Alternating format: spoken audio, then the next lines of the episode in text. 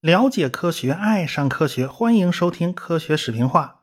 上文书讲到啊，波音德克斯特是走马上任，担任了高级研究计划局下属的信息识别办公室的主管的职务。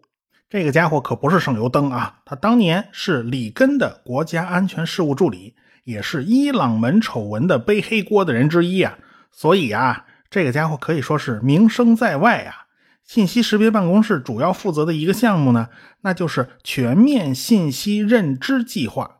说白了，就是充分收集有关电子邮件、通话记录、互联网搜索、什么机票预订、酒店预订、信用卡交易记录、什么医疗诊断报告啊，他他连医疗诊断报告他都想看啊。然后呢，根据预先约定的这个潜在的恐怖主义策划情节，寻找可疑的袭击分子在数据空间留下的各种痕迹。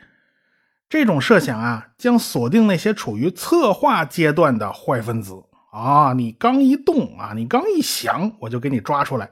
最好这个系统呢是自己向执法部门和情报官员发出警告，然后就是执行部门去解决问题了。你去抓呀，是去看呐，这都行啊。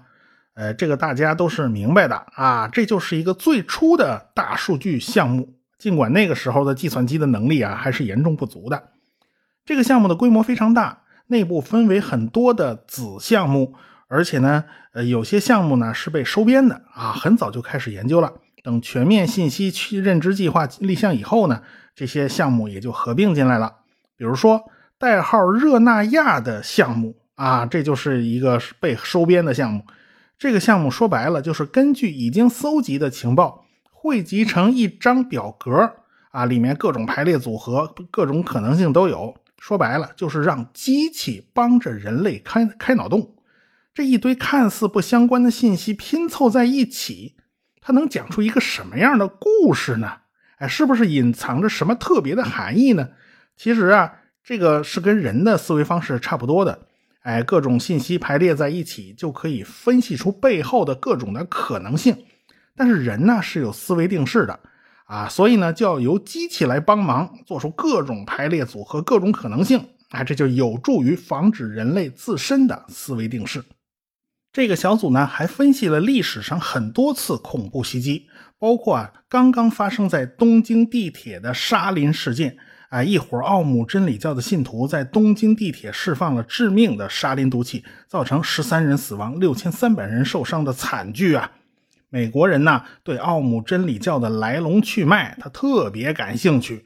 他就觉得呀，这些信息都是可以录入热那亚项目的数据库的。热那亚项目的速度啊非常慢啊，这个计划一九九六年就开始了。那个时候呢，那个家用机最好的芯片呢，它也就是奔腾系列，那俗称五八六啊，性能和今天的 CPU 是没法比的呀。所以说，热那亚项目的效果并不理想啊，这机器速度太慢了。二零零二年，这个项目呢就被并入了全面信息认知计划，在此基础上展开了热那亚二项目。热那亚二项目呢更加注重人机配合。哎，这个项目到底起什么作用呢？我们现在不得而知，因为这是一个前期的研究。现在这种系统能够达达到什么程度啊？呃，我们只能猜啊，我们也只能通过一些公开信息去猜测。呃，美国呢有小两口啊，他们用 Google 啊搜这个高压锅啊，正正好呢另一个在搜那个背包，结果这两口子就被安全部门给盯上了。有一伙人上来询问呐，就上门砸门询问他们啊，你们到底要要买这高压锅干什么用啊？你为什么要同时买背包？你们打算干啥？为什么呢？刚好前几天呢，波士顿的马拉松比赛发生了恐怖袭击。这恐怖分子啊，就用高压锅做成炸弹啊，用背包背着来到现场的，所以这个肯定是美国这个情报部门、安全部门啊，把这俩关键词输入了，嗯，他们自己的某个系统吧，哎，这个系统就有一种识别模式啊，就是从那千万个搜索词里面，有人同时搜了这俩东西，他立刻就要报警提醒一下，呃，安全人员。所以，美国安全部门啊，他就上门询问了小两口，发现啊，这这这根本就不是恐怖分子，他们也就走了。后来折腾了半天，都不知道是哪个部门上门问的。他们问了警察，警察说我们没来；问了 FBI，FBI 说我们也没出警啊。那到底是哪个部门问的？他到现在都是一锅粥。反正呢，就是说，呃，当时美国人已经有了这么一种系统了，但是他怎么会监视到这小两口的电脑的呢？好像啊，有一种说法就是他们用的电脑是公司办公用的电脑啊，所以呢，这是公司那边发现了什么信息，然后上报了，这也也就说不清了。反正这事儿都弄得弄得让人瘆得慌，这神神叨叨的。如果是政府部门收集了大量的信息数据，那么总需要建立一个数据库来保存这些资料。这种数据库的要求啊，就比一般的商用数据库还要麻烦呢。为什么？哼，因为政府的数据是永远不删的，N 年啊，它那个数据都攒在里边，有一百年就一百年，有两百年就两百年。哎呀，这这这效率怎么办呢？这个，这这这怎么弄啊？这数据啊是会一直不断的积累下去的。而且很多数据并没有统一的结构啊，并不是一个统一的格式。那比如说啊，互联网啊，万维网就是典型的非结构化的数据源。网络世界包含很多不同类型的数据，比如说博客啦、电子邮件啦、访问网络站的记录啊，这些都需要进行分析啊，而且还要进行有效的储存。乔纳西斯项目呢，就是一个符合政府用途的超大型数据库引擎。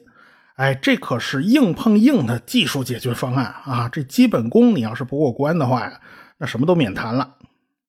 还有呢，就是诸如可扩展的社交网络分析项目，那这个项目肯定是死盯着 Facebook 和 Twitter 啊，不断的分析各种公开的数据。还有呢，就是呃证据链提取项目，这个项目是专门用来提取数据之间的关系的。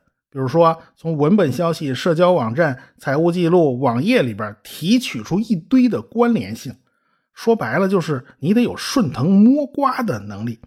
所有的信息之间的关联呢，是一张非常复杂的网络。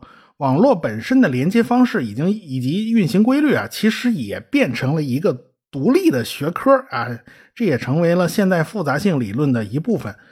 所以这种项目其实还是要跟基础科学联系在一起的，需要基础科学的支持。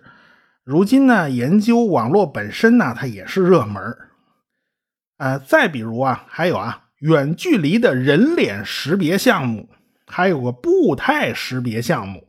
哎，就是看你走路姿势就能判断你是谁。为什么要看走路姿势呢？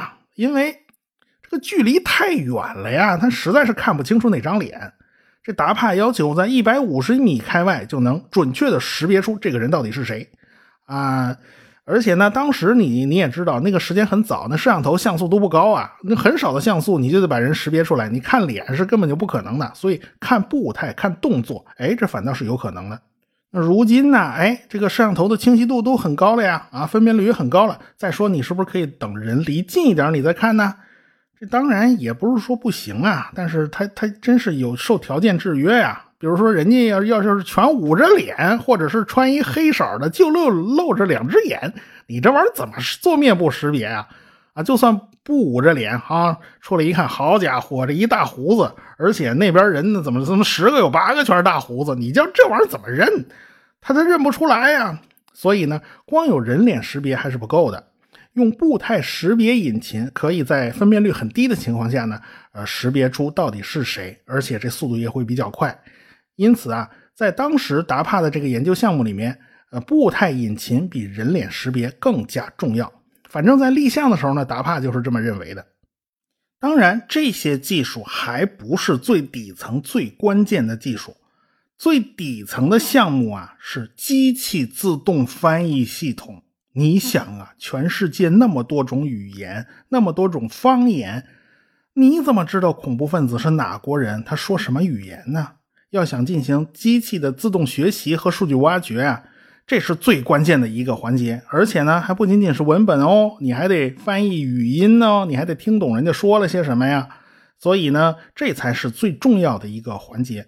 像康奈尔大学、哥伦比亚大学和加州大学伯克利分校呢，都获得了项目的资助，他们都参与了机器翻译的研究。那不光是机器翻译啊，这交互式系统上也要做出改进呢。比如说，士兵在战场上，他不可能腾出手去按键盘或者是触摸屏，这他都他来不及呀，必须是喊一嗓子，或者是呃直接用什么方式向后方的数据库发出请求，我要查个什么东西，我要查查对方这个这个这个人到底是谁，那么他该怎么操作？那只能是最简单的是语音的喊一嗓子，所以啊，如今什么一堆什么什么天猫精灵啊之类的这些东西都这些技术从哪儿来的啊？什么现在自动翻译技术都从哪儿来的？说实话，跟达帕当年的这些个研究项目是离脱不开干系的。所以这些项目既可以算是军用项目，也可以算是民用项目，这都是没有什么边界的。美国和新加坡之间也有情报上的合作关系。啊，新加坡的安全部门的负责人呢，就跑到了弗吉尼亚，就跟这个波音德克斯特他聊啊，聊了一下午啊。这一聊，这波音德克斯特在小黑板上把自己的想法哗哗哗全写出来了。这新加坡人一看呢，顿感醍醐灌顶，茅塞顿开呀！因为就在他来访的前十天，恐怖分子刚刚在印度尼西亚的巴厘岛美国领事馆发动了恐怖袭击。而且呢，还在一家夜店和一家酒吧制造了爆炸事件，造成了二百零二人死亡。所以，恐怖活动的幽灵当时啊正在东南亚蔓延。新加坡他也感觉到了这个恐怖主义的威胁，于是呢，哎呀，他一看这波音德克斯特的这套东西啊，真不错，他就回到新加坡啊，他也开始建立自己的系统，他也开始有样学样。哎，不过新加坡建立的这套大数据分析系统啊。它不仅仅是服务于安全领域，它还服务于整个社会管理的方方面面。可以说，人家新加坡开始啊，那人大数据治国，新加坡就可以用这套系统分析大家对于房地产政策的态度和意见。你看，为决策者就提供了依据啊。所以说，新加坡是大数据治国的一个案例。但是他那数据实在大也大不到哪儿去啊，他这国就大不到哪儿去嘛。这也是。波音德克斯特他万万都没想到的，哇，这东西还能干这个用呢！到了二零零三年，整个项目的信息啊被媒体知道了，大小报纸就开始死盯着不放，因为这个项目严重的侵犯了美国人的隐私。美国的普通老百姓啊都很反感这种玩意儿啊，收集隐私数据这样的事情，其实与美国人长期以来的价值观是不相符合的。你偷看别人家的数据是没问题啊，你怎么能偷看美国人的隐私呢？你们想要干什么？你们难道想当老大哥吗？那这又不是一九八四，所以这个波音德克斯特这名字他又一次臭大街了。尽管他本来的名声就不怎么样，《纽约时报》大篇幅报道了达帕的这个项目，自然而然大家也就知道了啊，达帕还有个信息识别办公室呢。再仔细一看，这个办公室的 logo。这 logo 上画了一个金字塔，这塔顶上有一只眼睛正在盯着前方的地球。你整个弄了一索伦之眼呢？你这是？然后这个公众啊就顿感毛骨悚然。哎呀，你们是不是什么都想看呢？你们是不是什么都想知道？嗯，偏巧这 logo 周围还写了一圈字，写的是“知识就是力量”，这是培根的名言呢。不过你放的这场合啊，那那那那。读出来就就不对了，这个味道就不对了。你怎么就成双关语了呢？知识就是力量哦，你知道的多就是有力量，你知道的人家隐私多，你就是有力量。那麻烦了这个。后来呢，专栏作家叫萨菲尔，花了不少时间写了大篇幅的专栏，来深入的分析这件事情。所以公众们就开始越想越害怕，一个伊朗门丑闻的风口人物。掌管着两亿美元，监控着三亿美国人的隐私。过不了几个礼拜，你的一切就都会被老大哥所监控了，而且这还都是合法的。那时候，信息识别办公室刚刚成立了七个月，此前一直是不显示暗不漏水，没人知道啊。自打萨菲尔发表了专栏文章，这广大的记者呀就纷纷跟进呐，深入剖析这个项目的文章啊，能有二百八十多篇，而且绝大多数都是负面的。而且国会的议员们他也坐不住了，他们让波音德克斯特来当场说明啊，这个项目你到底是干什么的？你花了多少钱呢？你据说花了五点八亿美元啊，你不是两亿美元，你蒙我们？哎，这是真的吗？你们是不是掩盖了真实的费用呢？波音德克斯特等几个人去国会啊，那简直弄得跟赴鸿门宴差不多。面对五十多个人的轮番质询呢，这个波音德克斯特啊是是搂不住火。他气急败坏地甩出来一句：“他就是我的项目轮不到你们指手画脚。”这一下就把国会的老爷们全得罪了。这国防部长拉姆斯菲尔德呀，一看我呀了不得了，这要搂不住火了，这个这这不行不行，波音德德克斯特，你给我闭嘴啊！不许接受任何记者的采访，也不能接受国会的质询。那媒体不会放过他的呀，对吧？他不说话吗？找你国防部长算账喽！哎，毕竟现在已经是民怨沸腾啊，达帕成了老大哥，这波音德克斯特成了历史罪人。记者们就问拉姆斯菲尔德啊，这事儿你知道吗？拉姆斯菲尔德，这这这这哪能引火上身呢？他说啊，波音德克斯特曾经向他汇报过，但是这个人呢，就是随便聊聊，他没有正式报告啊。他也听得云里雾里、稀里糊涂的。你看呢，人老狐狸就是老狐狸啊，他不能说没见过，那就是撒谎；你也不能说人家没汇报，这也是撒谎。但是他说对方跟他打哈哈，自己没听懂啊，自己是无辜的呀，呃，被人蒙蔽了呀。你这家伙回答的这叫一个圆滑呀！这记者还问呢，你对波音德克斯特是怎么看的啊？你觉得你这下属怎么样啊？这拉姆斯菲尔德他说跟波音德克斯特不熟，没什么印象。你看这家伙倒是撇得一干二净啊。不过作为国防部长，他还得安抚公众啊。国防部呢，只是在研究这样的技术，现在才刚刚开始呢，还没有投入使用啊，也不会投入使用的。就此，这场风波基本上过去了。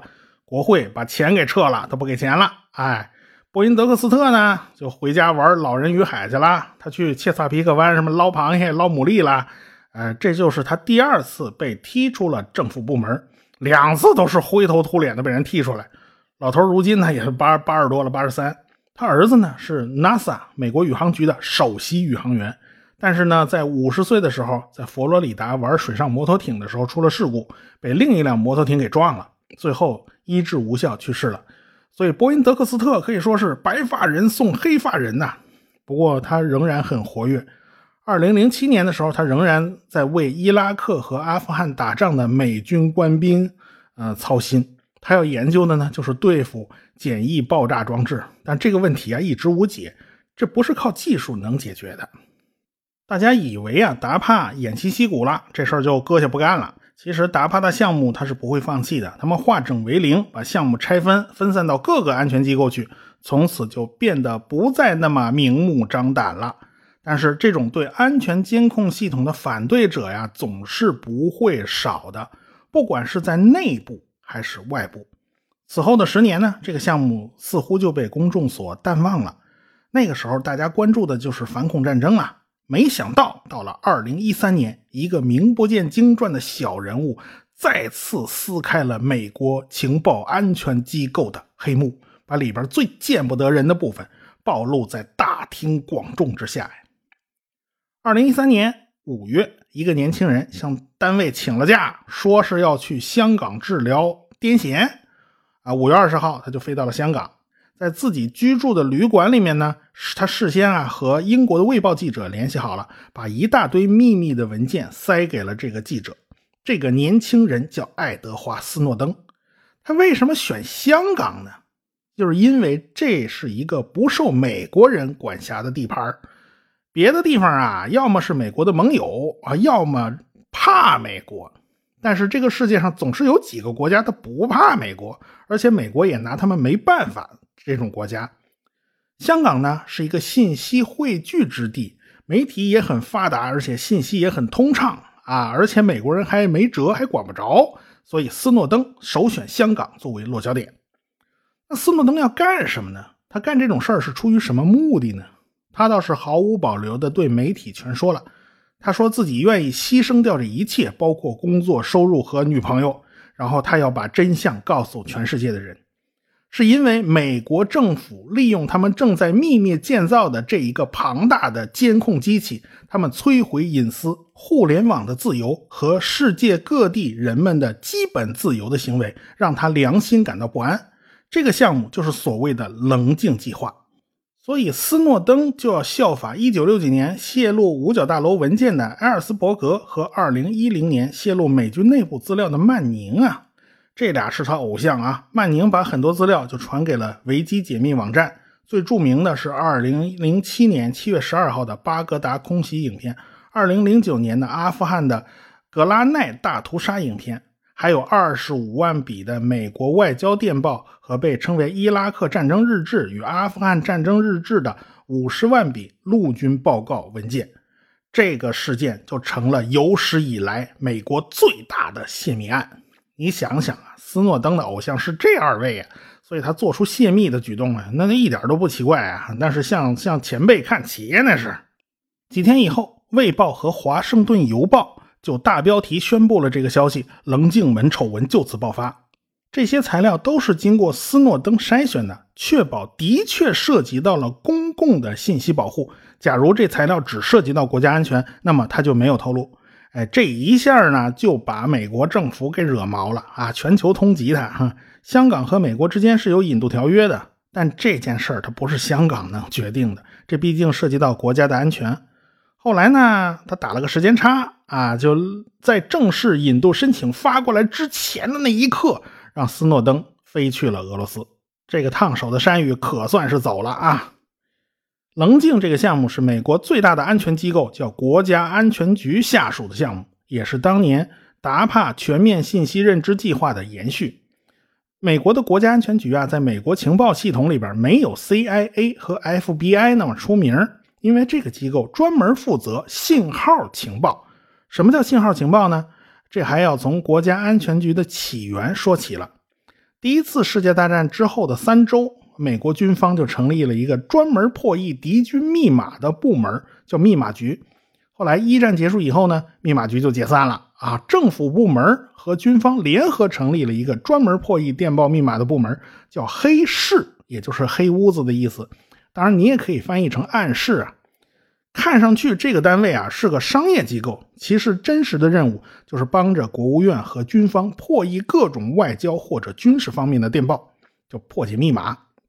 后来，在二战期间，成立了信号情报服务部门，专门破译轴心国的电报和密码。破译德军的恩尼格玛密码是和英国人合作搞的。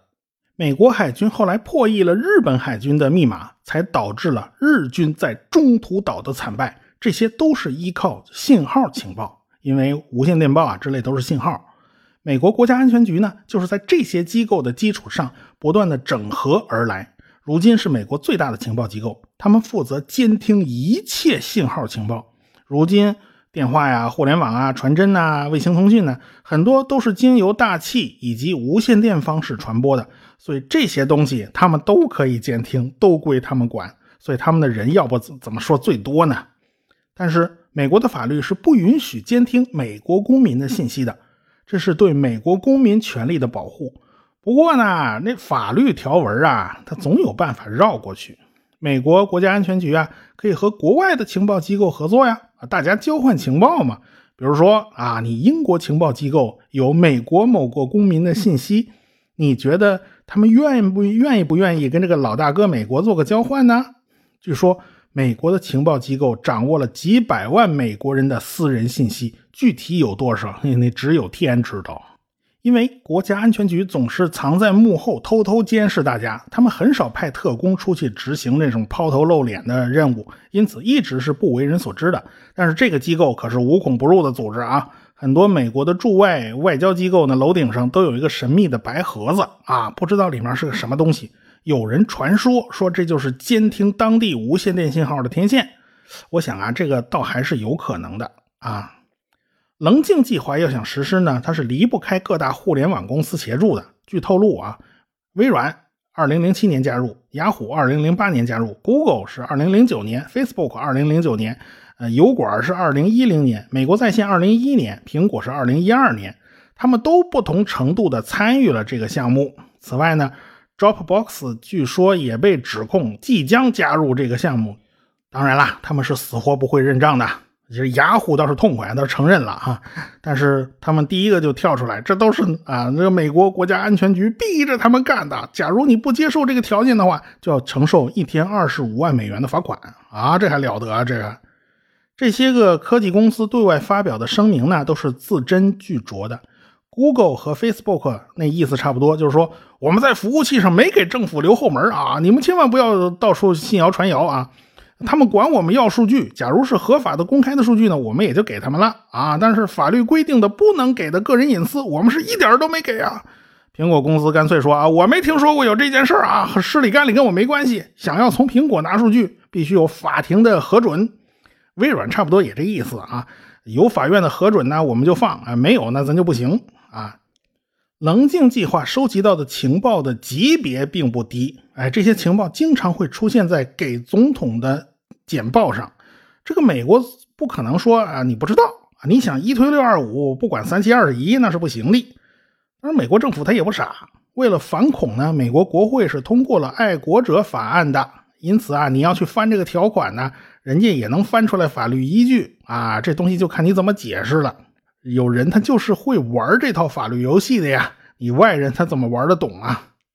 斯诺登呢就一直在俄罗斯，后来呢也就无声无息了。对于公众来讲呢，热点新闻它总是会过去的，大家也都知道。你根本就没有任何办法去阻止政府获取信息，普通人的愤怒啊，它是无济于事的，最多就让他们的工作更加隐蔽一点罢了。但是呢，达帕在某些国家执行的获取信息的任务，可以说是明目张胆进行的，而且是大摇大摆、毫不遮掩。你美国再横啊，也不至于这么明目张胆吧？你是在国外的领土上哎，那这两个地方在哪儿呢？我们下回再说。科学声音。